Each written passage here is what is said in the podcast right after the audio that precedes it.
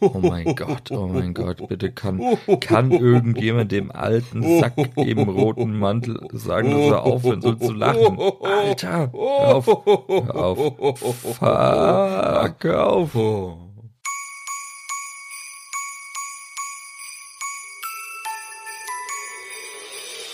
Da liegt so viel Schund, den es zu erkunden gibt tief unten auf dem Grund, wo dich niemand sieht. Also tauch doch mit zum Riff, du wirst es nicht bereuen. Denn aus des Trash-Tauchers Griff kannst du dich nicht befreien.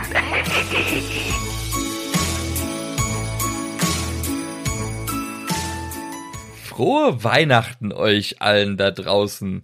Wenn ihr diese Folge hört, ist gerade der 24.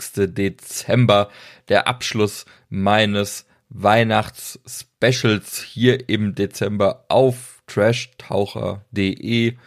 Und das Schöne ist, ich habe euch zum Abschluss, damit ihr auch ja bloß untersteht euch, jetzt nicht in Festtagsstimmung zu kommen, wenn ich euch von diesem fantastischen, wunderbaren, besinnlichen, kindertauglichen, familienfreundlichen, herzerwärmenden Weihnachtsfilm erzähle. Ja, eigentlich ist es all das nicht, denn ich erzähle euch heute von Santa Claus von 1959. Mexikanischer Weihnachtsmann. Hey, ohne Scheiß, ich hätte nicht gedacht, dass ich so tief sinke. Ja, der Trash-Taucher ist am Boden der Tatsachen angekommen. Und ihr mit mir. Die Handlung.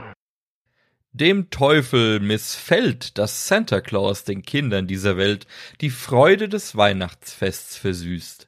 Darum schickt er seinen Dämon Pitch los, um Santas Pläne zu vereiteln. Zusammen mit drei ungezogenen Jungen stellt Pitch dem Weihnachtsmann mehrere Fallen. Doch Santa Claus stellt sich den Fallen des verschlagenen Pitch. Und mit der Hilfe des Magiers Merlin und den Kindern dieser Welt kämpft er dafür, dass das Weihnachtsfest ein Triumph für jedermann wird. Die Entstehung. Oh mein Gott, ich habe den Klappentext schon extra zusammengekürzt, weil dir gefühlt den gesamten Film einfach erzählt. Danke an der Live für diese wunderbare DVD an dieser Stelle. Nicht, denn die ist absolut furchtbar in jedem Belang.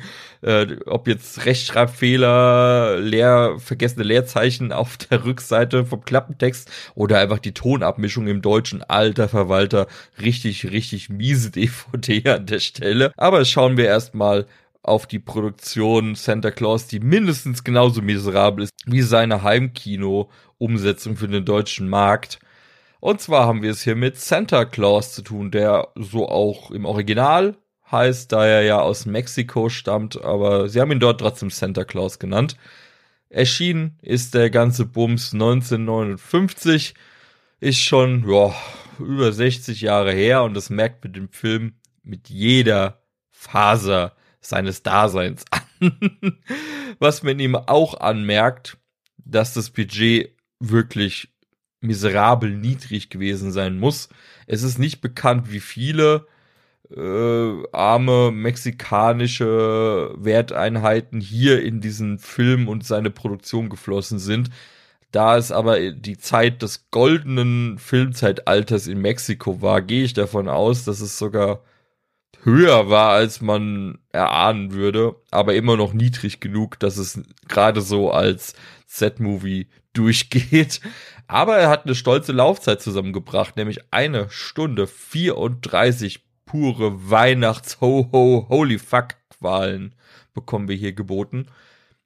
Aber natürlich muss sich auch jemand um dieses filmische Werk kümmern. Jemand muss es sich ja erdacht haben. Irgendein krankes Gehirn, Tequila getränkt und vernebelt, muss ja gesagt haben, oh mein Gott, wir machen eine Weihnachtsfilm für alle Kinder und ihre Eltern und Großeltern. Alle Familien der Welt sollen Freude und Besinnlichkeit verspüren, wenn sie Santa Claus sehen. Und ja, das ging zurück auf René Cardona, ein kubanischer Filmemacher, der aber später in Mexiko Fuß gefasst hat und dort in diesem goldenen Zeitalter Mexikos über 140 fucking Filme produziert und umgesetzt hat. Und das in allen Varianten, die man kennt. Also er hat Liebesfilme gemacht, er hat Kriminalfilme gemacht, er hat Horrorfilme gemacht, er hat Familienfilme gemacht und, und, und. Also unheimlich tätig, der gute Herr Cardona, der auch als Schauspieler tätig war und als Kameramann und als Assistent und und und. Also er hat wirklich alles gemacht, um beim Film irgendwie dabei sein zu können.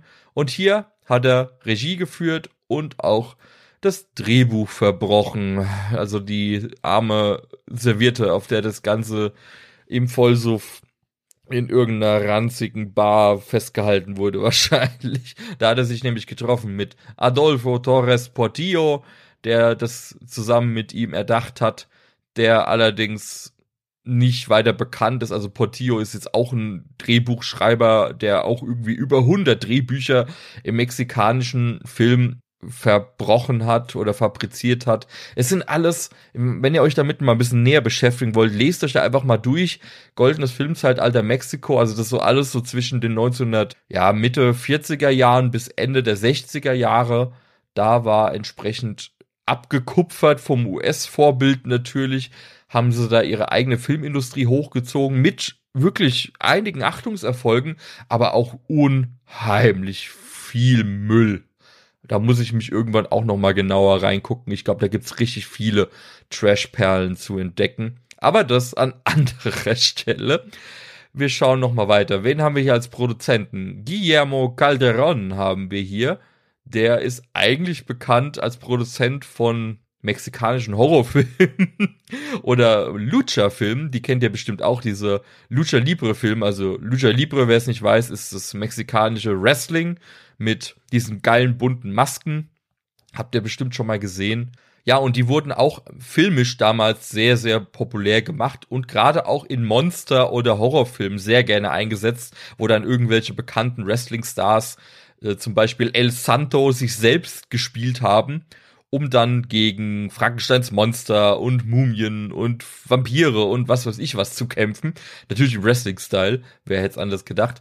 Ja, und der Herr Calderon, einfach nur, dass ihr mal wisst, was er so fabriziert hat. Also da kommen dann glorreiche Filmtitel bei rum wie Die Azteken-Mumie gegen die Menschenroboter oder Horrormonster schlagen zurück kenne ich nicht, kennt ihr wahrscheinlich auch nicht, ist wahrscheinlich nicht sehenswert, aber irgendwann, vielleicht komme ich da ja mal dran, dann stelle ich die euch mal genauer vor. Lucha Libre Filme ist, glaube ich, auch ein richtig geiles äh, Trash-Untergenre nochmal, muss man wirklich so sagen.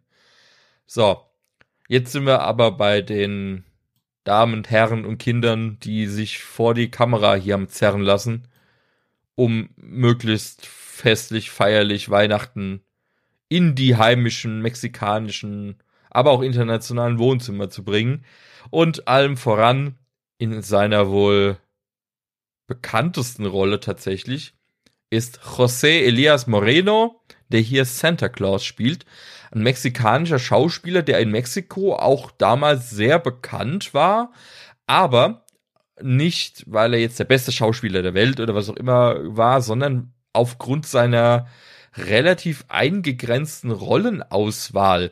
Denn Herr Moreno war eigentlich bekannt dafür, in Gangsterfilmen mitzuspielen und meistens hat er irgendwelche Gangsterbosse oder Dons oder ähnliches gespielt, weil er es eben unheimlich gut verstanden hat, diesen diesen emotionalen Wechsel von, oh ja, das ist voll lustig, hin zum, ich knall dich ab, du mieser Fucker, Mode irgendwie hinzubekommen. Das hat er richtig gut scheinbar gemacht. Und das erahnt man auch tatsächlich in seiner Santa Claus Rolle, wo er ja ausschließlich fröhlich spielen muss, aber trotzdem wirkt er jederzeit ultra suspekt. Und wenn man jetzt weiß, dass der Typ normalerweise irgendwelche Mafioso spielt oder Gangster oder Kartellmitglieder oder Bosse, dann kriegt man noch mal ein bisschen mehr Angst vor Santa, würde ich sagen. Und wer aber auch für Angst sorgen soll eigentlich, aber es eigentlich viel weniger schafft als Santa Claus, ist José Luis äh, Aguirre, auch genannt Trotzki. Ich weiß jetzt nicht, ob er irgendwie Sympathisant mit den sowjetischen Revolutionär war oder was, aber das war sein Künstlername. Der spielt hier nämlich den Pitch, beziehungsweise den Dämon, der, ja, das erzähle ich euch gleich, der, der kommt einfach unheimlich schäbig daher. Das ist, oh, furchtbar, furchtbar. Also da, da, da kann kein Billow-Musical der Welt mithalten, was der hier fabrizieren durfte. Aber wir haben echt einige skurrile Figuren noch mit an Bord. Außerdem haben wir noch Armando Ariola, der hier als Merlin dabei ist. Ja, wer sich gewundert hat, was Merlin nach dem Ableben von König Artus so gemacht hat, hat sich damals dann wahrscheinlich irgendwo bei, bei Stepstone oder Indeed oder was dann einfach mal ausgeschrieben, ja, einigermaßen Zauselige, aber hochbegabter Zauberer sucht neue Anstellung. Ja, und da hat das Santa Claus natürlich zugeschlagen, weil Merlin ist natürlich günstig zu haben, seine alten Tage, Hauptsache er kann irgendwo wohnen und muss nicht unter der Brücke hausen. Von daher hat es ihn hier ins Schloss vom Weihnachtsmann verschlagen. Aber den Schauspieler kennt man jetzt auch nicht. Also alle, die hier genannt sind, also wenn ihr euch im mexikanischen Film besser auskennt als ich, ich kenne mich so gut wie gar nicht dort aus, bin ich ehrlich, dann sagen euch die Namen wahrscheinlich sogar mal was. Aber Armando Ariola oder jetzt hier Lupita Quesadas, die hier Lupita spielt, oder Cesareo Quesadas, der hier als Petro mitspielt und noch einige andere Namen, die erspare ich euch einfach, weil die Credits unheimlich überschaubar sind zum Großteil und größtenteils einfach mexikanisch geprägt. Deswegen so viel zur Besetzung und zur Produktion an sich. Und jetzt wird's endlich festlich, feierlich weihnachtlich. Wir kommen in Stimmung und ich erzähle euch, was ist von Santa Claus bei mir hängen geblieben und wie viel Glühwein musste ich kippen, um das wieder zu verdrängen. Mein Eindruck. Und, oh, also ich muss sagen, es gibt ja unheimlich viel Kitsch da draußen in der Welt. Das Weihnachtsfilms. Also gerade wenn man so sämtliche Fernsehsender, ja nicht mal mehr die Fernsehsender, die sind noch einigermaßen annehmbar, finde ich. Aber gerade die ganzen Streaming-Dienste, also Netflix, Prime und hast nicht gesehen, die ballern einen Kitsch-Scheiß nach dem anderen raus. Und alle sehen irgendwie gleich aus und alle lesen sich auch irgendwie gleich und es geht immer irgendwie um Liebe und Familie und ja, ist ja bekannt, ist ja auch nicht verwerflich. Es gibt ja Leute, die mögen so Filme. Ich bin jetzt nicht so der größte Fan davon. Ich bin dann eher so, ja, einer der wenigen Weihnachtsfilme, die ich wirklich mag, ist Schöne Bescherung, aber einfach nur, weil er verdammt lustig ist. Ansonsten kann ich so mit Kevin allein zu Hause und tatsächlich Liebe oder was nur bedingt was anfangen, aber auch zum Beispiel Stirb langsam oder sowas sind jetzt für mich keine Weihnachtsfilme. Von daher, okay, ist alles streitbar. Was aber nicht streitbar ist, ist Santa Claus. Nämlich Santa Claus ist, glaube ich, der unerwartet weihnachtlich kitschigste Film aller, aller Zeiten, der es noch, noch eine Stufe höher geschafft hat. Nämlich ins Fantasy abdriftet. Und zwar ins richtig, richtig gruselige. Fantasy. Also wer sich damals bei die unendliche Geschichte von Wolfgang Petersen oder was ins Hemd gemacht hat als Kind, weil er gedacht hat, oh, das ist schon cool, aber irgendwie ist es auch beängstigend, dann habe ich mir vorgestellt, wenn jemand als Kind tatsächlich diesen Santa Claus Film hier sehen durfte, hey, ich glaube, der die Leute kon da konntest du direkt ein neues Kind zeugen, denn dann altes ist einfach in sich zusammengeklappt und hat den Dienst quittiert und hat gesagt, no, ne, tschüss Mama, Papa, ich bin dann mal weg. Sucht euch einen anderen doofen, äh, dem ihr eure blöden weihnachtlichen Filme zeigen könnt. Auf den Scheiß habe ich keinen Bock mehr und tschüss. Äh, Tür auf, Tür zu, laute Motorgeräusche vor dem Haus und weg war die Kackbratze, die man sowieso nicht haben wollte. Und jetzt sitzt ihr hier alleine und dürft Santa Claus zu Ende gucken. Und es fängt einfach unheimlich gruselig schon an. Denn wir bekommen direkt am Anfang das Haus in Anführungszeichen von Santa Claus vorgestellt. Und er hat nicht einfach nur ein Haus. Nee, nee, nee, nee, der wohnt nicht am Nordpol, wie es uns Coca-Cola suggerieren will oder andere Geschichten, sondern Santa Claus lebt irgendwo ja, es ist noch nicht das Weltall. Er lebt irgendwo in der, in der Atmosphäre oder in der Stratosphäre zwischen den Wolken in einem riesigen, fliegenden, weißen Kristallschloss auf einer kleinen Insel gebaut, die in der, im Wolkenmeer schwebt. Da fuck. da fuck, da fängt der Scheiß schon an, da, ah, da krieg ich schon wieder Krätze. Da, das ist unheimlich kreativ auf der anderen Seite, aber wer kommt denn auf die fucking Idee? Ja, wir müssen Santa Claus definitiv ins Weltall schießen. Ich meine, es hat natürlich auch einen positiven Vorteil. Es erklärt, warum ihn niemand gefunden hat. Oder Leute, die, was weiß ich, wo in der Weltgeschichte rumreisen, noch niemand über den Santa Claus gestolpert ist, wenn er nicht gerade im Dienst ist. Von daher, okay, der lebt halt seit einem Lebtag lang eingekerkert in diesem Schloss äh, mit 100.000 Zimmern. Ja, aber er ist nicht alleine. Und das, ja, ist fast das Traurigste an dem ganzen Film. Denn in seinem Schloss hält Santa Claus einige Kinderlein. Der gefangen sagt man ja nicht. Die sind da bestimmt freiwillig. Also, keine Ahnung. Vielleicht sind sie auch seine eigenen. Ich weiß es nicht. Die werden wahrscheinlich auch nicht altern. Und wenn doch, ersetzt er die dann alle paar Jahre, wenn die dann zu alt werden? Und was passiert dann mit den Jugendlichen, die dann nicht mehr auf dem Weihnachten? Ach, das sind alles so Gedanken. Ah, ihr, seht, man denkt viel zu viel rein, aber er hat da überall fröhliche, singende Kinder in seinem Schloss. Aus allen Nationen der Welt irgendwie zusammengetragen. Und die arbeiten für ihn. Ja, die arbeiten für ihn, denn die Kinder bauen das Spielzeug, das später an die armen Kinder auf der Erde gebracht wird. Mhm. Also, wenn ihr euch mal gewundert habt, ja, so sehen die wirklichen Wichtel oder Helferlein vom Weihnachtsmann aus. Das sind nämlich einfach fucking kind Kinderarbeiter, die nicht mal irgendeinen Lohn bekommen, sondern einfach weit, weit weg irgendwo im Himmel in irgendeinem Schloss eingesperrt sind, in einem Keller, der vollgepackt ist mit Kristallen und Kunstschnee und äh, künstlichen Weihnachtsbäumen und hast du nicht gesehen. Und den ganzen Tag laufen da Weihnachtslieder hoch und runter, beziehungsweise die Kinder müssen auch noch selbst singen. Alter, Santa Claus hat, sitzt dann irgendwann mal an so einem Computer und nötigt alle Kinder Lieder aus ihrer Heimat in Anführungszeichen zu singen oh mein Gott, ist das creepy und unmotiviert. Also diese Kinderdarsteller, die sie da benutzt haben, die wirken alles andere als begeistert davon, in diesem Film mitspielen zu dürfen. Aber Santa packt die Peitsche aus und sagt, singt, singt für mich. Ho, ho, ho, ho, ho. Ja, und beim Ho, ho, ho sind wir schon beim markantesten Punkt von Santa Claus. Der wird sich in euer, der, der fickt euer Gehirn. Ohne Scheiß. Also danach habt ihr habt ihr Käsekuchen in der Birne. Wenn Santa lacht, ist das am Anfang vielleicht noch irgendwie so, ja, ja, der gutmütige alte Mann mit weißem Bart, auch ein bisschen trottelig unterwegs und wundert sich über alles und freut sich ganz oft und dann lacht er natürlich. Hohoho. Aber wenn er das alle fucking zwei Minuten macht und dann schon fast, es ist kein normales Lachen mehr, sondern es ist wie, als hätte er eine Art Tourette es ist wie Lachtourette. Der Typ sieht irgendwas, findet irgendwas lustig oder komisch oder merkwürdig und die erste Reaktion, die ihm ins Gehirn schießt, ist oh, und das macht er einfach unglaublich oft. Alter Verwalter. Ich erinnere mich, ich habe den Film das erste Mal, ich glaube vor zwei oder drei Jahren in der Weihnachtsschläferz-Edition gesehen.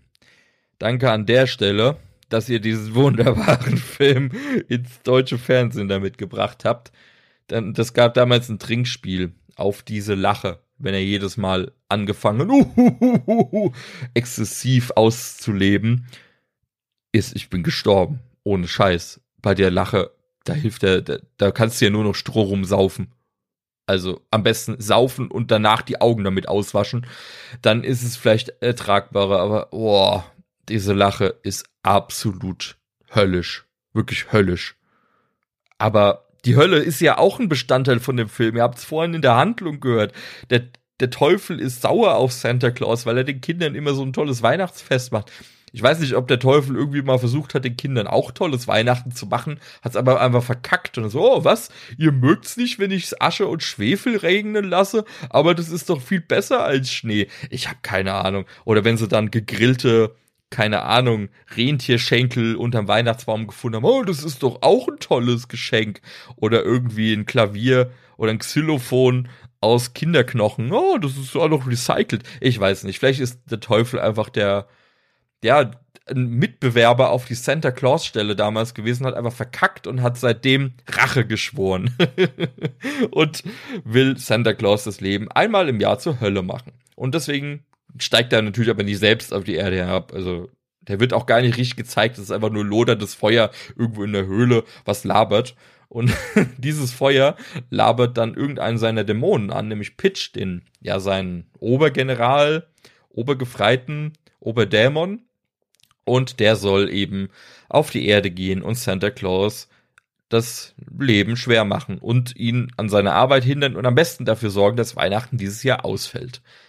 Ja, kommen wir mal auf diese Hölle nochmal zu sprechen und auf diesen Pitch, weil ich weiß nicht, ich bin nicht sehr musical-affin, bin ich ehrlich. Ich mag eigentlich kaum Musicals, wenn überhaupt. Also so Tanz der Vampire fand ich mal ganz cool. Oder jetzt Sweeney Todd zum Beispiel, aber auch nur in der Filmversion von Tim Burton oder so Sachen. Das geht für mich noch. Aber wir haben hier das Höll-Musical nur ohne Musik, dafür mit Tanz. Also es ist eigentlich eine Ballettaufführung Schwansee, Höllensee, ich weiß nicht, wie man es nennen will. Auf jeden Fall sind da unzählige Tänzer in in so geilen roten Morphsuits mit Reißverschluss vorne, den man auch jederzeit sieht, der überhaupt gar nicht versucht wurde zu verstecken.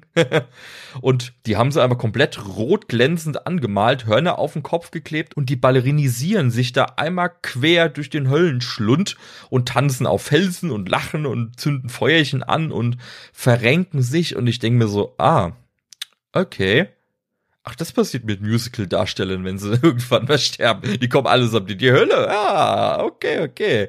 Gefolgschaft gesichert. Aber der Oberdämon Pitch ist, oh mein Gott, also ich musste so ein kleines bisschen an Gustav Gründgens denken.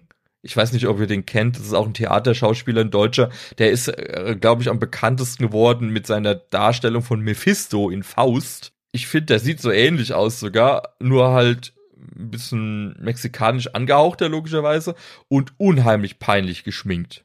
Unheimlich peinlich. Ich glaube, der hat sogar so ein kleines Tütü an. Ich weiß es gar nicht genau. Es sieht unheimlich lächerlich aus. Ah, und es geht dann auf der Erde weiter. Und Pitch bereitet eben ganz, ganz fiese Fallen, die aber total kinderfreundlich sein sollen, indem er sagt, ha, wir stellen dem bösen Weihnachtsmann eine Stolperfalle. Oder, haha, ich verschieb mal den Kamin, damit er nicht irgendwo in ein Wohnzimmer kommt, um den Kindern Geschenke zu bringen. Oder ich pieks ihm seinen Sack, äh, also sein, Be sein Beutel mit, äh, mit Schlafpulver an und äh, sorgt dafür, dass er die Kinder nicht mehr einschlafen lassen kann, wenn sie ihn erwischen und, und, und. Ja, der ist schon perfide, dieser Pitch, muss ich wirklich sagen. Ganz, ganz furchtbare Darstellung. Der ist auch die ganze Zeit nur am rumragen und rumhüpfen und unheimlich gesichtsentgleisend. ganz, ganz, ganz, ganz furchtbar. Aber was ich noch fast schlimmer finde, und das ist tatsächlich der Moment, wo ich gedacht habe, ist das noch ein Kinderfilm? Ist es jetzt noch ein Kinderfilm? Da war ich mir nicht mehr sicher, denn der Weihnachtsmann observiert die Kinder der Erde und er observiert sie NSA-Style. Er hat dafür tausende Instrumente und ja, Kindersklaven, die diese Instrumente bedienen können, mit denen er Kinder sowohl abhören kann, als auch beobachten kann, als auch in ihre fucking Träume gucken kann. Alter Verwalter, also nennt sich dann alles irgendwie Ohrenskop und Traumoskop und Kaste nicht gesehen.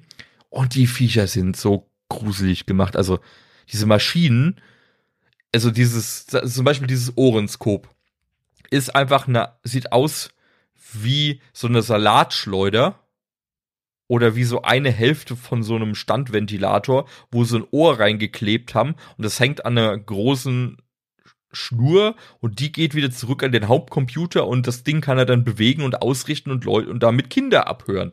Selbes Spiel, das Augenskop ist ein riesiges mechanisches Auge, das ausfahrbar ist und beweglich ist. Es sieht ein bisschen aus wie dieses ähm, dieses Müllschlundmonster aus Krieg der Sterne, wenn ihr euch erinnert. So dieses blub, blub, blub, wieder abgetaucht. sowas benutzt er, um die Kinder auf der Erde auszuspionieren, wo sie denn gerade sind. Und er kann die auch genau lokalisieren. Der hat Tracking in seinen Instrumenten installiert. Und wahrscheinlich ist auch jedes Kind irgendwie gechippt. Ich habe es immer gewusst. Wir haben es alle gewusst. Bill Gates war schon vor Lebzeiten entsprechend zugange und hat alle Kinder für den Weihnachtsmann gechippt. Wahrscheinlich war Coca-Cola der Vorreiter von Bill Gates, wer weiß. Wir haben alle Coca-Cola getrunken. Damit ist der Chip schon in unserem Blutkreislauf und Santa Claus weiß genau, wo wir sind, wann wir sind und was wir träumen. Und das macht mir einfach unheimlich Angst. Oh mein Gott. Das ist, also da habe ich wirklich gedacht, warum zum Fick denke ich mir sowas aus für einen familienfreundlichen Weihnachtsfilm. Das ist nicht familienfreundlich. Das ist definitiv nicht familienfreundlich. Das ist nicht mal freundlich.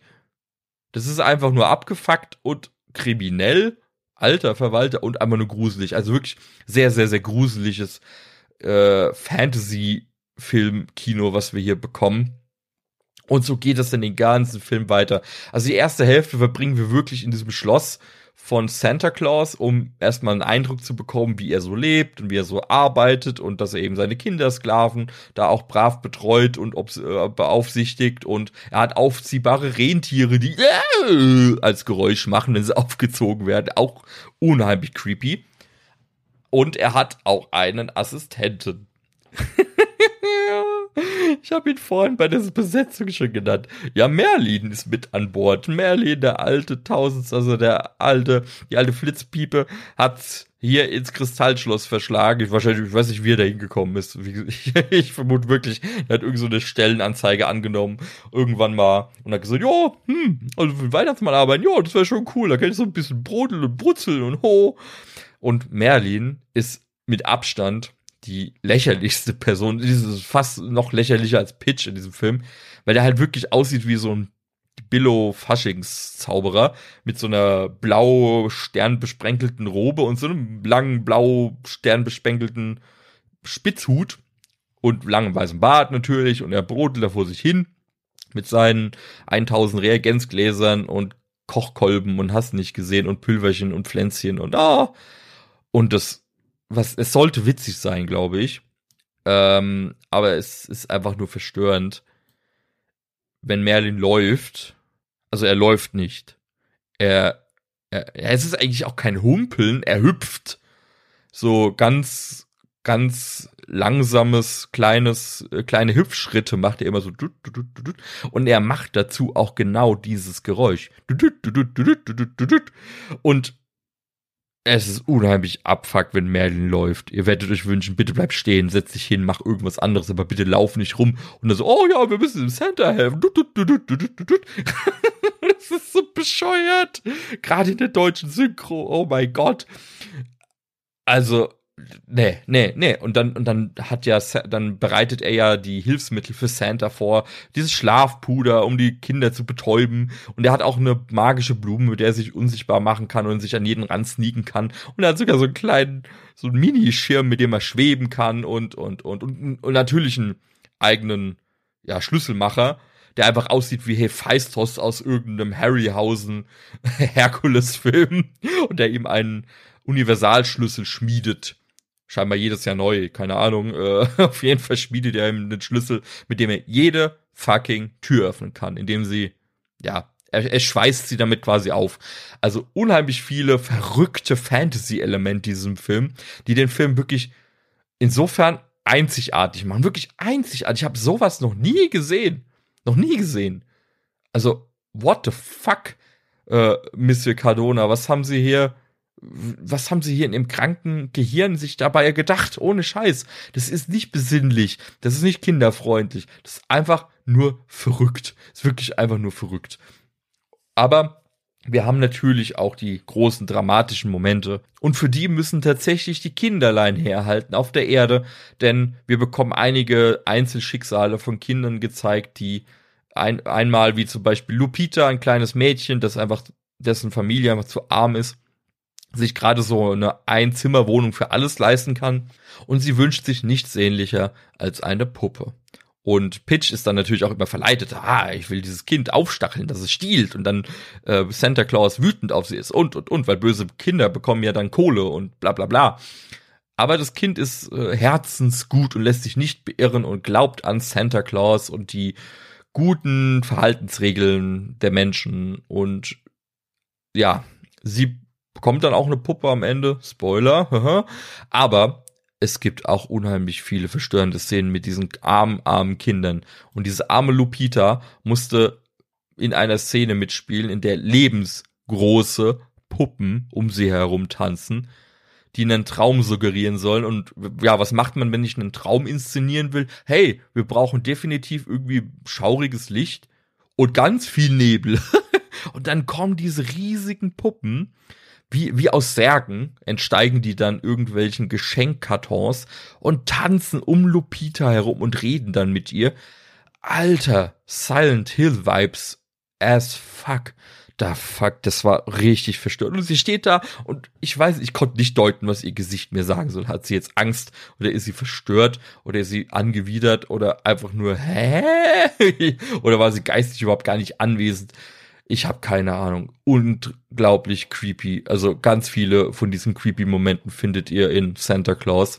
Also macht euch da auf was gefasst, wenn ihr den euch irgendwie irgendwo mal geben wollt. Aber wir haben natürlich auch ganz viele kitschige Momente.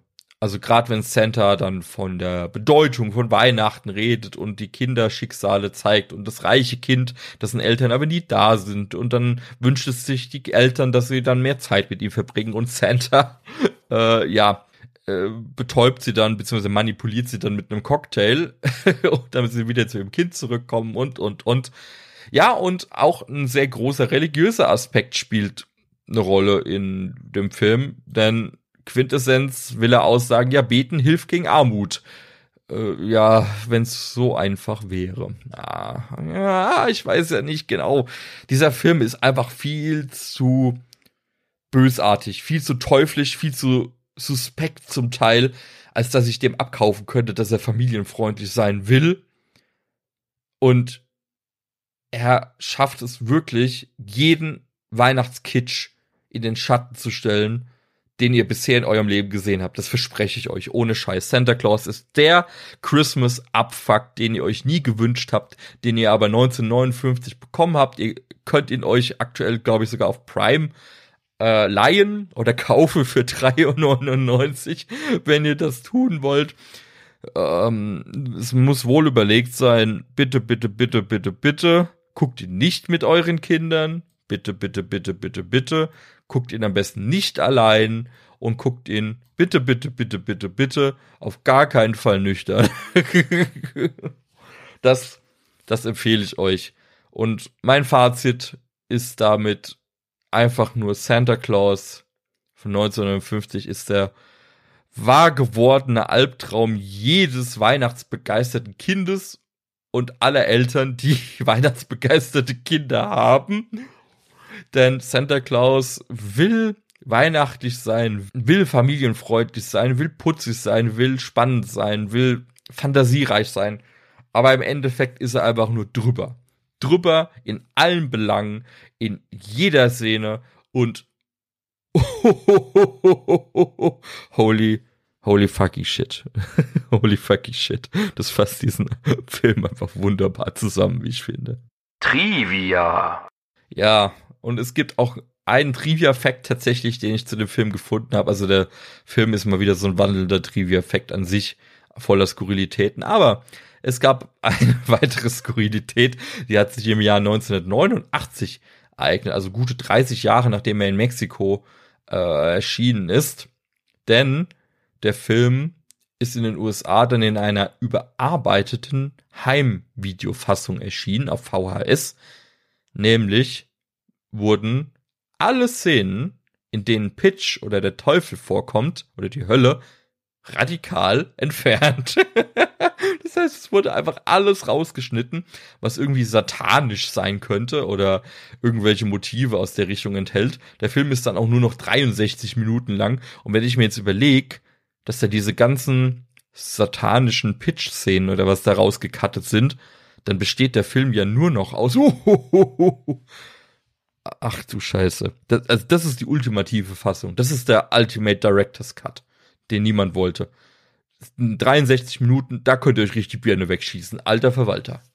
So, das war die vierte und letzte Folge meines Weihnachtsspecials beim Trash Taucher Podcast. Ich hoffe, die vier Filme, die ich euch in dieser besinnlichen Weihnachtszeit und Adventszeit beschert habe, haben euch unterhalten, ein bisschen zum Schmunzeln gebracht, eine gute Zeit verschafft oder einfach Zeit beim Bahn- oder Busfahren totgeschlagen. Ich weiß ja nicht, wo ihr mich so überall hört. Ich hoffe, es hat euch gefallen.